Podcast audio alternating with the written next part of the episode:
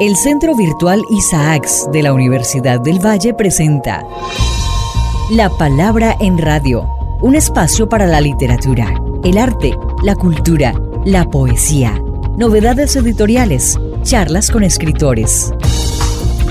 La Palabra en Radio, domingos 10 de la mañana por Univalle Estéreo.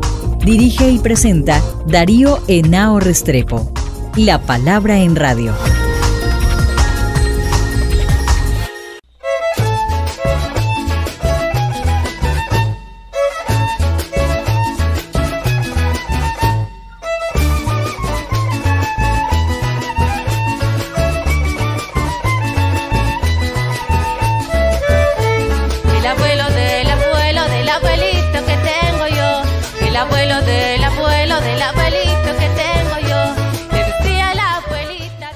Buenas, amables oyentes. Como siempre, todas las mañanas de domingo aquí en La Palabra en Radio, un programa del Centro Virtual Isaacs de la Escuela de Literatura de la Universidad del Valle. Como les anuncié en el programa pasado, vamos a continuar nuestra extraordinaria conversación con la profesora Paloma Muñoz de la Universidad del Cauca y su libro Las almas de los violines negros, que fue su trabajo de doctorado en antropología y que de alguna manera le da cuerpo a una serie de investigaciones en este campo que ha realizado la profesora Paloma. Bienvenida, profesora Paloma. Buenos días, muchas gracias. Aquí de nuevo, qué bueno poder compartir pues todo este trabajo investigativo de los violines de negros de estos valles interandinos del Cauca.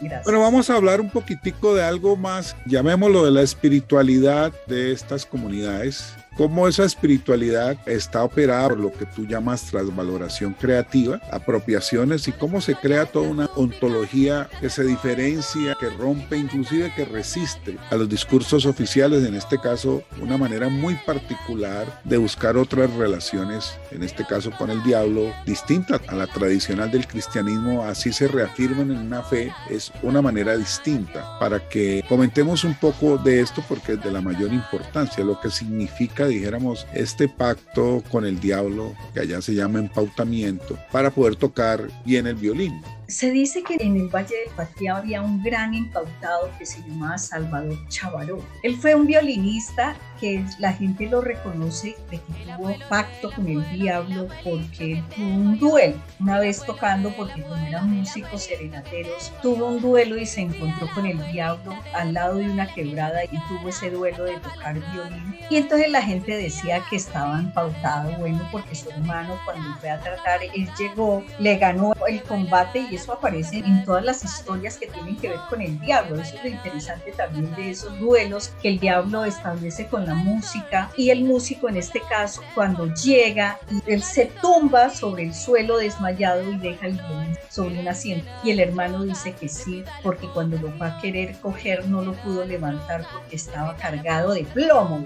parecía que estaba cargado de plomo porque estaba ahí ese violín ya estaba empautado y entonces a partir de ahí la gente decía que él tocaba días y noches enteras sin comer ni nada tocando ese Entonces, que quién hace eso, yo les decía pues en mis análisis lo que es el ensimismamiento que produce la música en la gente. Los músicos solamente puede ser ese ensimismamiento que se tiene cuando uno está enamorado o está amando algo, en este caso pues esta música y este violín, nadie sabe lo que eso significa, esa capacidad de entrega que se tiene por eso que se hace. Hay esa leyenda donde toda la gente en el Valle del Patía subía al cerro de Manzanillo a hacer el pacto con el diablo. Entonces uno subía a una cueva y el diablo aparecía ahí. Ellos decían, vengo para poder tener más ganado y entonces le entregaban el alma al diablo para poder tener ganado, el otro para tener fortuna, el otro para poder enamorar a las mujeres y por supuesto los músicos para poder ser buenos violinistas, buenos tamboreros. Esa está pues la creencia que se tiene en el Valle de Patía sobre los pactos con el diablo. Entonces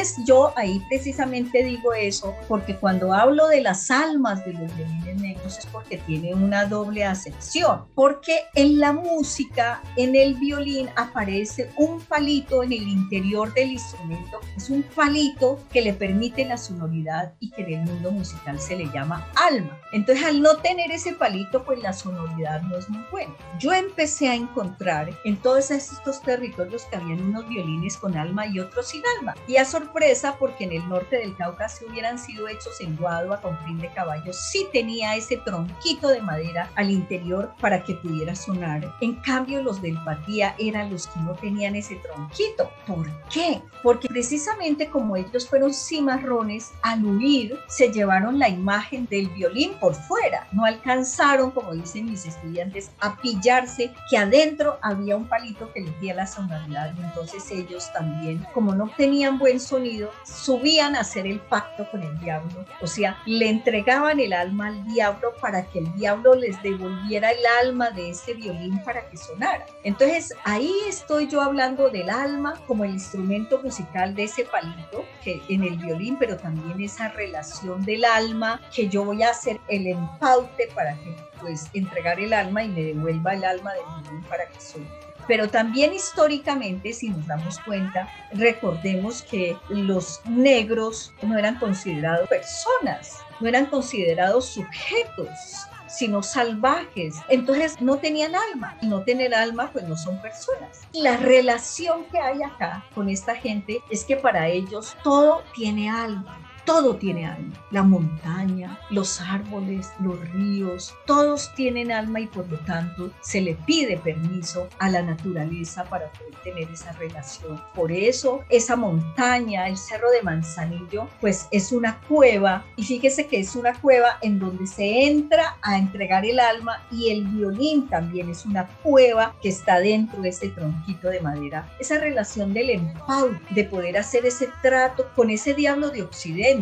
porque es el diablo traído por el cristianismo. Entonces mire como dos elementos traídos por el cristianismo, como es el violín y el diablo, ellos lo toman y se apropian y lo convierten para ellos y por eso es que yo le llamo transvaloración creativa, porque son elementos de Occidente que lo convierten para ellos y les da identidad, porque es un diablo distinto, pero es un violín diferente también que ellos han reinventado y que han recreado. Entonces, eso es lo que puedo contarles sobre esta relación y por eso mi libro se llama Las almas de los violines negros. Quiero hacer esta aclaración para no tener tantas disertaciones porque me dicen, ¿por qué le sigue llamando violines de negros o violines negros? Porque la gente le decía así, es que el petróleo aparece después, la modalidad del petróleo aparece en el 2008, que fue la gran discusión con Germán Patiño porque le dije, es que si le pone violines caucanos pues le quita la identidad de lo negro, pues violín caucano puede ser indígena, puede ser mestizo, pero bueno, así porque la gente cuando nos reuníamos en el patía, en esas reuniones bajo ese árbol grande que hacíamos la reflexión, me decían, es que este es el violín del negro, el que nosotros hacemos, el que nosotros tocamos, el del negro. Es distinto a eso que venden en los almacenes, es distinto al violín de la academia, al violín del blanco, por eso este es el violín del negro. Y la confusión de violín negro es porque cuando ese sujeto toca, se vuelve madera ¿sí? Se vuelve tronco de madera en este violín, pero también se, se humaniza, se vuelve sujeto. Y por eso yo le llamo violín negro, porque son dos, o sea, están conjugados tanto el instrumento como el sujeto que lo interpreta o que lo hace. Entonces, por eso es el violín negro o violín del negro, como ellos les denominaban. La palabra en radio.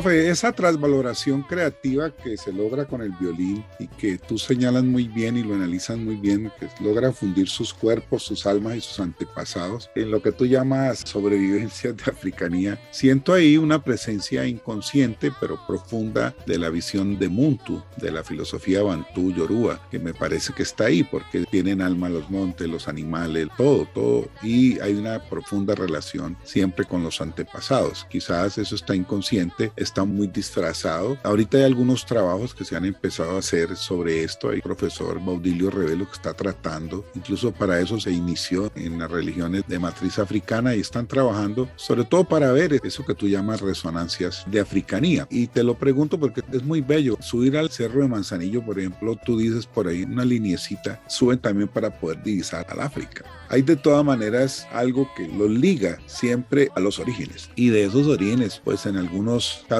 quedó mucho, en otros menos. Villó en el caso brasileño, cubano, haitiano, donde sí es muy fuerte la presencia de las religiosidades de matriz africana. Acá quedaron muy inconscientes, muy por allá. Y esa elaboración ontológica es de la que te quiero preguntar, porque tú haces un análisis brillantísimo y muy apropiado de esto, que ojalá abra caminos para otro tipo de investigaciones con estas tradiciones que digamos que acá fueron reelaboradas más inconscientemente. Sí, esta parte tiene que ver mucho precisamente en la relación del antropocentrismo que hemos tenido todos, ¿no? De creernos que somos los dueños del mundo y que somos los dueños y que ellos manejan esa relación de que todos son personas. Eso también está en los indígenas. Lo he encontrado cuando he hecho trabajos de la chirimía, que todos son personas, todos son sujetos y no en esa clasificación que nos han enseñado a nosotros de que estos son los vegetales, estos son los animales y que por lo tanto nosotros somos los sujetos que podemos arrasar, transformar o que generamos líos de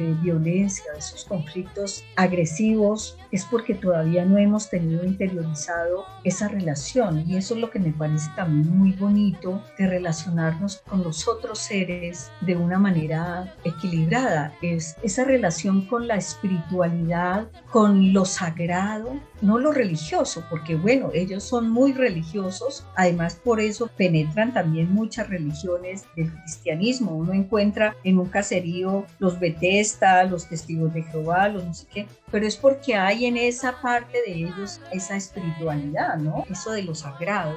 Y justamente cuando yo miré lo del empautamiento, porque pues el empaute es con el diablo, yo miraba que a mí me decían que todo había hecho pacto con el diablo morían en desgracia, morían en desgracia. Y como así morían en desgracia. Yo ya tenía mi trabajo finalizado, ya listo, se lo voy a entregar a mi director. Me senté en la cama y dije ¿y qué pasó con los músicos? porque los músicos permanecen, o sea, la música permanece. ¿Qué pasó ahí? Y me devolví a buscar y le digo a don Epaminondas y le digo a los otros, bueno, ustedes me hablaron de que el que hace pacto con el diablo muere en desgracia. Y le dije, ¿y los músicos? Menos los músicos. Le digo, ¿por qué? Porque la música es sagrada. Por eso cuando el músico toca, entra en trance, hay una relación, porque es otro nivel. Entonces ellos entran en un proceso de ascensión que los libera y los permite conectarse, o sea, ellos hablan de esa conexión, entonces hay una conexión interior con sus ancestros con sus antepasados. Y ahí es donde yo digo que hay una relación de interconexión étnica con África, porque los lleva hacia esos mundos, a esas relaciones de memoria. Por eso los músicos construyen sus instrumentos con la memoria musical. Por eso en el Pacífico hacen las marimbas, el uno la hace distinta al otro. Y por eso cuando en estos festivales homogenizan esos instrumentos, pues es muy complicado porque cada uno tiene una memoria étnica de construcción de esos instrumentos tiene una memoria de afinación distinta. Bueno, eso es un mundo maravilloso y cuando yo quiero concluir ahí en esas conexiones de interconexión étnica es porque se sale de esa racionalidad, sino que hay otras maneras de ver el mundo. Entonces, eso que me hablaban de que la música es sagrada es porque la música les permite hacer esas relaciones de interconexión con los antepasados, con los ancestros, con el más allá, con ese mundo que no se ve con estos ojos, sino que se ven con los ojos interiores, que se siente con un corazón interior, no con un corazón físico con una piel que está dentro de un sujeto para hacer esa relación con lo sagrado cuando ellos dicen, por eso cuando toca entra en trance, por eso él se va a otra dimensión y eso lo salva. Por eso la música en el patía, el empaute musical es otra dimensión, es una apuesta epistémica sémica, como le llamo yo, porque ellos dan esa significación de lo que es la música, rompe con toda idea pues de lo que uno tiene, porque eso es lo que ellos le dicen, eso nos salva. Eso es lo que nos salva. ¿Nos salva de qué? ¿Sí? De estos sometimientos, de esta violencia, de estas agresiones, de esta negación ontológica en la que permanecieron. Entonces, eso del empaute es lo que les permite tener otra relación de valoración y de un ejercicio que descentra esas lógicas racionales de Occidente. La palabra en radio.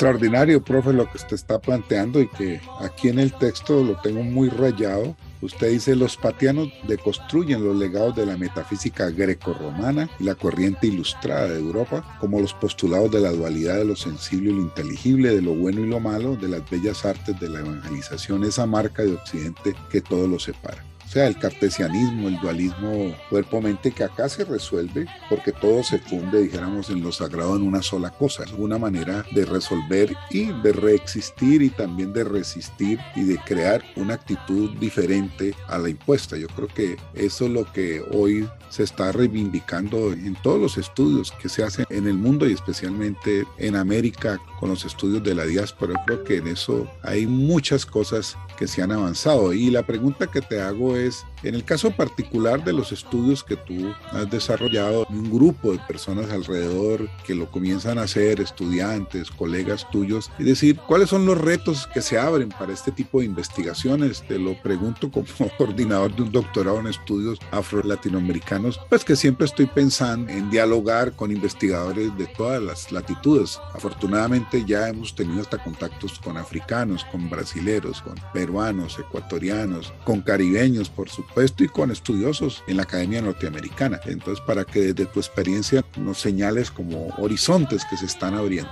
Bueno, horizontes que se abren y que vienen haciéndose esa construcción, los investigadores, que ellos mismos sean los que se empoderen, porque ese es el papel que hace uno como investigadora, o sea, el investigador se vuelve su mediador para que la gente pueda como mirar eso que de pronto como lo tenían tan cerca no lo veían, ¿no? Entonces uno lo que hace es eso, mediar en decir, miren lo que he encontrado, miren ustedes, yo socializo con ustedes, entonces para que la gente misma sea la que despega y eso es lo que ha pasado con estos procesos investigativos que yo le llamo etnografía colaborativa, de estar ahí en el trabajo de campo, no lo llamo IAP metodológicamente porque la IAP en mi condición siempre tiene una intencionalidad política diseñada desde el investigador. No, acá no, se da en esa relación de compartir y cómo se va construyendo. Entonces, la apuesta es eso, o sea, cómo el trabajo de campo posibilita empoderar a la gente para que miren y se apropien y sean ellos los dinamizadores de su cultura, para que no tener nosotros pensando en que tenemos que irles a llevar proyectos para que reactiven, no, porque si uno no puede reactivar eso si en la gente todavía no existe ese sentido o ese sentimiento, pues por su cultura, entonces lo que uno hace es mediar para que ellos sean los que hagan ese relevo generacional de volverse investigadores y ser ellos los que se apropian y dinamizan. Y eso, por ejemplo, en el Patria está pasando. A uno ya lo que hacen es que lo invitan y cuando ves que la misma gente empezó la ruta de la afropatianidad. Entonces a uno lo llamaban, luego era para que echar el cuento, decía, pero esto a qué hora se creció, qué maravilla, porque los trabajos investigativos, el compromiso que ha tenido uno permanente, no solo mío, por ejemplo, el profesor Adolfo Albán también, entonces ha ayudado como a que la gente misma se empodere y reconozca su valoración para que continúen con ese trabajo, porque entonces ya viene otra gente que se interesa, listo. Entonces ya no soy propietaria, o sea, no es tener propiedad sobre esos trabajos, sino es difundirlos, es que la gente los conozca. Ah, que si lo plagió, ah, eso no es mi preocupación, sino que realmente puedan esos estudios y esos trabajos es a fortalecer esos procesos comunitarios que hay en la región y que de la misma comunidad surjan esos investigadores que se comprometen con reavivar y que tienen ese sentido de pertenencia y ese empautamiento de sus propias culturas. Eso es lo que yo visiono, porque pues sí, uno puede seguir haciendo trabajos investigativos y todo eso, pero ya lo hemos vivido, lo hemos socializado, lo hemos compartido. No es un trabajo para ir a engrosar las bibliotecas. Sí, está muy bien que llegue, pero es esa relación también de academia y comunidad, pero en una relación horizontal donde podamos dialogar y podamos compartir tantos, porque no soy yo la sabedora, sino que todos tenemos saberes para compartir. Nosotros somos académicos que estamos en universidades públicas, hermanas, tú en la del Cauca y yo en la Universidad del Valle. Hemos tenido siempre muchísimas relaciones entre nosotros. Lo que podríamos hacer conjuntamente para ganarle más espacio a estos proyectos, a estas investigaciones, incluso académicamente a que se abran líneas, porque tú como yo hemos vivido, digamos, la lucha y las tensiones que hemos tenido que enfrentar para abrirle espacio a estas perspectivas lo enfrentamos a diario, eso no está ganado todavía. Hemos dado pasos importantes para que tú que ahora tienes incluso aspiraciones de llegar a la dirección de tu universidad, sería en 200 años la primera mujer que llega a la Universidad del Cauca, cosa que sería maravilloso con esta perspectiva cultural distinta. ¿Qué auguras tú y qué crees que le falta, dijéramos, al mundo académico en este proceso tan importante de, de saldar, dijéramos, una serie de deudas que tenemos con la gente, con nuestro país, con lo más profundo de nuestra cultura. Afortunadamente pienso que esos caminos que hemos recorrido, tanto usted como yo, desde hace muchos años en que haya un reconocimiento y que la academia no esté de espaldas a esa realidad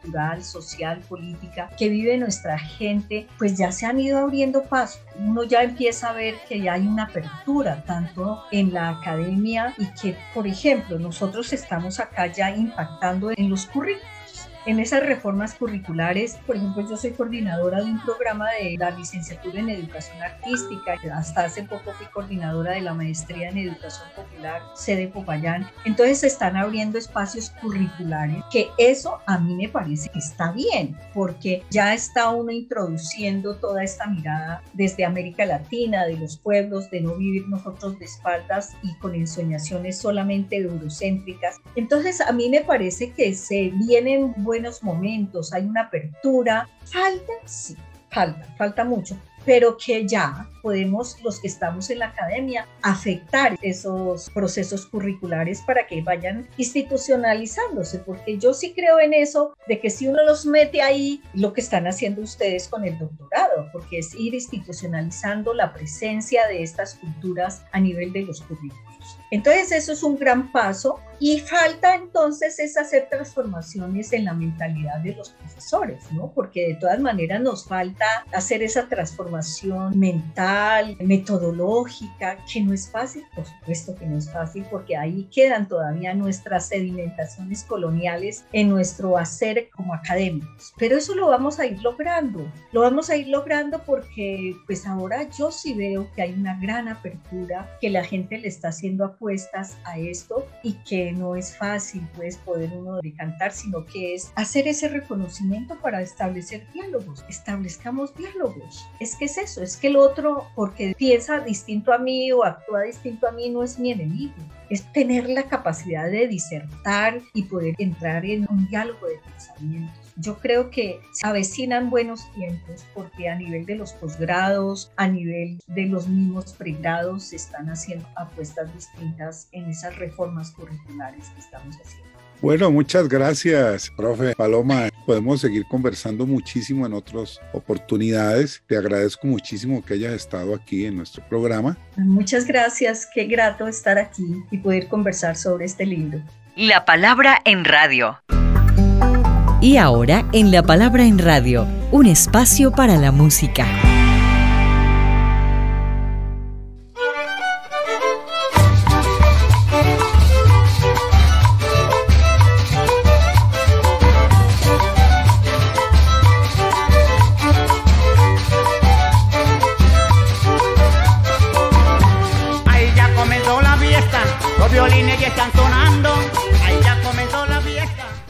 Hola, buenos días. Bienvenidos a Música Negra. Están escuchando una fuga caucana. Este ritmo es considerado una variante del currulao colombiano.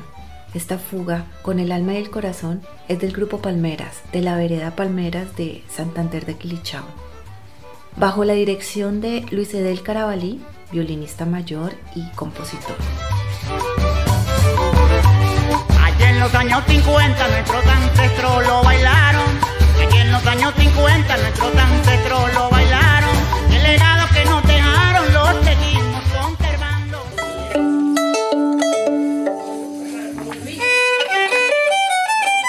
Ahí ya comenzó la fiesta, los violines ya están sonando. Es un ritmo muy alegre que a todos va acompañando.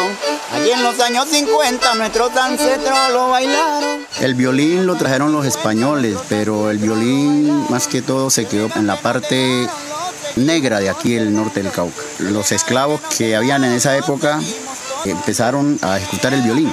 niños por montón, y por eso es que mi vereda nacieron niños por montón. De ahí ya se transmitió a otras generaciones. Ya nosotros también empezamos a heredar el violín. En este momento lo que estamos haciendo es conservar esa tradición. Todo eso ha sido, mejor dicho, familia de músicos de un principio, desde los antiguos hasta los ahora, los, ahora que quedamos, que nosotros. Cultivamos nuestro suelo, cada día le damos gracias a nuestro Señor del cielo. Cada día le damos gracias a nuestro Señor del cielo. Acá se toca oído, somos empíricos, como se dice, sin partitura, a nuestro estilo, a como aprendimos, porque nos gusta, porque la escuchamos en nuestros antepasados y porque creo que nacimos músicos y entonces por eso seguimos con esa tradición. Porque como en ese tiempo no había plata para comprar un violincito esto, pues hicimos violines de guado. Uno de esos fue que aprendimos nosotros, puros violines de guado hechos por nosotros mismos. Desde muy niño empecé a tocar, desde muy niño empecé a tocar el violín con facilidad, el violín con facilidad. A mí me enseñó a Porque nos gustaba, hacíamos nuestros violines de guadua, de lata, lo que encontrábamos, lo que encontráramos nosotros lo volvíamos violín. Cortamos las colas los caballos para hacer los, pobres caballitos, los, arcos los trasquilábamos quitándole la crin de las colas para hacer los arcos de los violines.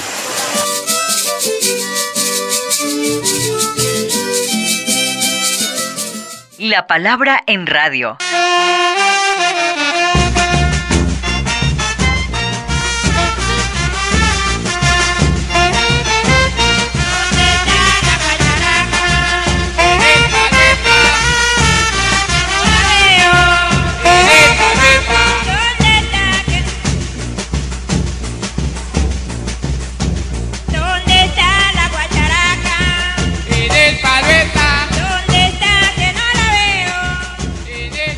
La palabra en radio. El niño a través de su crecimiento y desarrollo, la primera canción que canta es ¿Dónde está la guacharaca? Les gusta mucho eso. ¿Dónde está la guacharaca? Nosotros estudiamos y aprendemos con fuga. Entonces se incorpora en el deporte, se incorpora en la danza. El niño hace el gol y la celebración es en la fuga, ¿sí? Y la primera canción es ¿dónde está la guacharaca? Y lo baila y el otro compañero le contesta, en el palo está. ¿Dónde está la guacharaca? ¿Dónde está? Que no la veo. El hecho no es eso quedarnos nosotros nomás allí en lo que nosotros sabemos, sino que hay que avanzar más en conocimientos para enriquecer más nuestra cultura. No queremos que esto se nos muera porque si se mueren las tradiciones, entonces se acaban los pueblos, o sea, no, ya no pasa nada. Y la cultura es una de las partes que une a los pueblos, como se dice.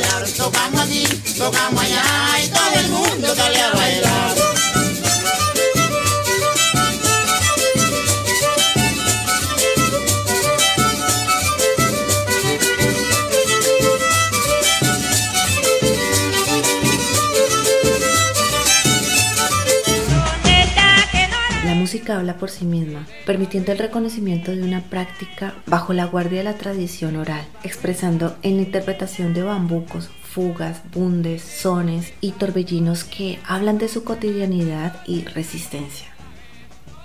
Actualmente existen variedades de violines negros en las zonas veredales del Cauca y el sistema de aprendizaje mantiene la tradición de sus ancestros que se transmite oyendo, aprendiendo, practicando y afinando. Agradecimiento al canal Turis Cauca con violines caucanos del Valle del Patía. En la producción, Luisa Palma del Departamento del Cauca. Gracias por escucharnos. La palabra en radio. Y a nuestros oyentes, los espero aquí la próxima semana en la 105.3 de la FM, agradeciéndole a nuestra productora general, Shirley Saez Mosquera, y a nuestro técnico de sonido.